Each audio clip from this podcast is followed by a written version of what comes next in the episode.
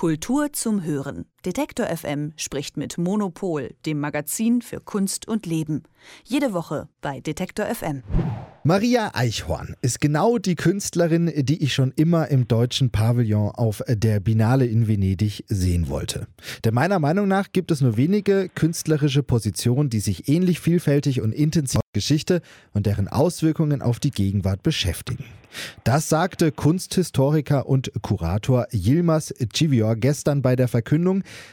wer 2022 im deutschen Pavillon auf der 59. 59. Binale di Venezia ausstellen wird. Maria Eichhorn, das ist die Künstlerin, deren Ausstellungen auch mal daraus bestehen, dass sie bei Beginn die Tür der Galerie verschließt und den Mitarbeitern einfach freigibt, um wie in diesem Fall zum Beispiel auf deren Arbeitsbedingungen aufmerksam zu machen. Eichhorns Kunst lenkt den Blick auf Probleme, Missstände und auf unsere Vergangenheit. Bei mir am Telefon, wie jeden Donnerstag, Elke Buhr, Chefredakteurin des Monopol-Magazins. Erstmal guten Morgen, Elke. Guten Morgen. Ich habe sie jetzt ja schon mal kurz vorgestellt. Ergänz mich gerne. Liege ich mit meinen Aussagen richtig? Maria Eichhorn zeigt mit ihrer Kunst ja vor allem Missstände auf, oder? Ähm das würde ich gar nicht so sagen, sondern Maria äh, Eichhorn zeigt vor allen Dingen ähm, die Bedingungen der Kunst auf. Also ähm, das ist, äh, äh man nennt das äh, Institutionskritik. Äh, das ist eine äh, Kunstrichtung, die in den 1970er Jahren vor allen Dingen aufgekommen ist und die sich damit beschäftigt, was sind eigentlich die Bedingungen der Kunst, also wie funktionieren Museen, was stellen wir warum aus und die praktisch immer reflektieren, was sie machen. Und das ist etwas, was Maria Eichhorn auch macht. Das heißt, also typisch ist zum Beispiel ähm, eine Ausstellung von ihr, die sie mal in der Kunsthalle Bern gemacht hat.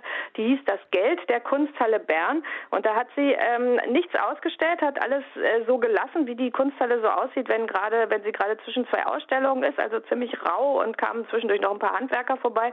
Und dann lag da nur eine Broschüre aus, in der sie ganz genau aufgeschlüsselt hat, woher bekommt die Kunsthalle eigentlich ihr Geld, wer finanziert da was, äh, welche Sponsoren sind dabei und so. Und das ist halt ähm, das ist, kommt aus so einer Tradition. Hans Hake hat das auch viel gemacht, äh, über den man auch, äh, über den wir bei Monopol auch schon häufiger mal gesprochen haben.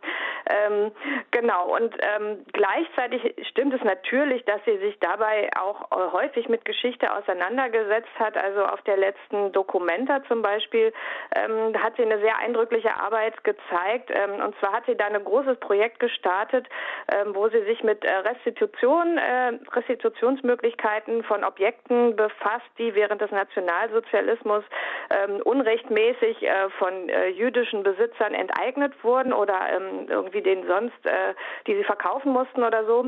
Und da hat sie zum Beispiel Bücher gezeigt ähm, aus der Zentral- und Landesbibliothek in Berlin, wo Tausende von Büchern, die ähm, einfach gestohlen wurden, ähm, immer noch im Bestand sind und hat sich dann damit beschäftigt, wie kann man die eigentlich zurückgeben.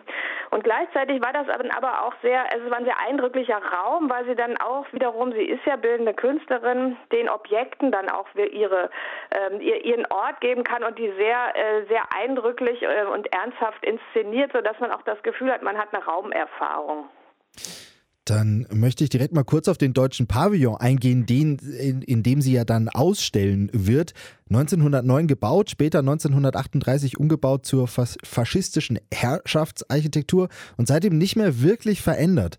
Das war in der Vergangenheit immer wieder Grund für die dort ausstellenden Künstlerinnen und Künstler, den Bau mit ihrer Kunst auch in die Kritik zu nehmen. Kann man von Maria Eichhorn da dann auch Ähnliches erwarten? Ja, ganz bestimmt. Also die wird natürlich jetzt nicht irgendwelche Sachen wiederholen, die da schon gemacht worden sind. Also es ganz berühmt ist eben von diesem erwähnten Hans Hake, der hat mal ähm, einfach den Boden, das ist so ein Marmorboden, der hat den aufgebrochen und dadurch hatte man das Gefühl und dann stand oben drüber stand Germania und äh, da hatte man halt das Gefühl, das ist jetzt so ein so ein Sinnbild für so, eine, so ein gebrochenes Nationalgefühl äh, äh, der Deutschen oder beziehungsweise für diese gebrochene Geschichte.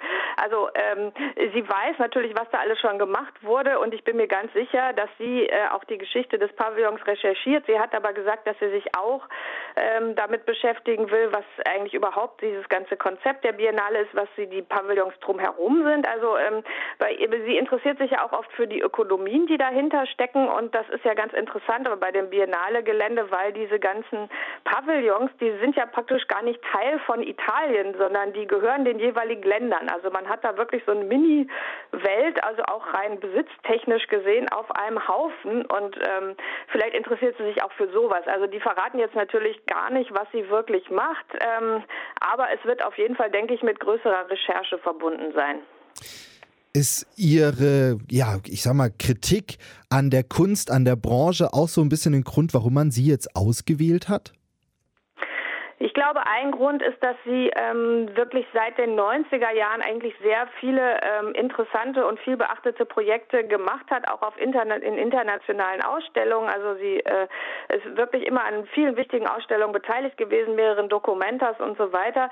Sie ist aber jetzt niemand, der, äh, glaube ich, so im breiteren Publikum sofort bekannt ist. Und ähm, ich glaube, das fand der äh, Kurator äh, wichtig, dass, dass sie einfach bekannter wird. Und ähm, er fand eben auch wichtig, dass sie, ähm, dass er glaubt, dass sie, dass sie einen interessanten Kommentar vielleicht auch zur Gegenwart da machen kann und vor allen Dingen auch was Überraschendes. Also was sie ist halt äh, natürlich also gerade auf der Biennale ähm, wollen die Leute, das ist ja auch mal so ein Wettbewerbsmoment und Maria Eichhorn ist bestimmt nicht jemand, der dann so auf so eine klassische Weise irgendwelche überwältigenden Werke dahinstellen wird, sondern das wird auch im internationalen Kontext, glaube ich, recht überraschend werden, was sie dann macht.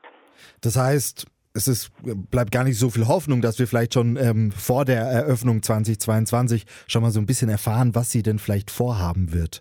Dass also wenn, dann erfahrt ihr das in Monopol, weil wir werden natürlich alles dran setzen, um das rauszufinden. Aber äh, ich muss zugeben, ich habe es auch vorher nicht geraten. Also Yilmaz äh, Givior, der hat uns gesagt, äh, äh, ja, ähm, wenn man genau guckt, was die auf der Webseite des Pavillons ist, was da für Recherchen stehen und so weiter, könnte man eigentlich drauf kommen. Ähm, das äh, stimmte aber nicht. Wir haben es nicht geraten. Aber vielleicht finden wir heraus, was sie macht und dann wird, werden wir das auf jeden Fall nächstes nächstes Jahr mit, äh, mit euch und unseren LeserInnen teilen. Ja, dann, ja. dann freue ich mich doch schon mal sehr drauf auf unser Gespräch 2022 können wir uns jetzt ja schon mal vormerken, äh, wenn wir dann auch darüber sprechen können, was sie denn dann wirklich vorhat. Ich denke, Wellen wird es auf jeden Fall schlagen. Elke, danke dir erstmal für diesen kurzen Einblick, dieses kurze Gespräch. Ich denke, wir werden in der nächsten Zeit dann noch mehr von Maria Eichhorn hören. Auf jeden Fall, ich freue mich drauf.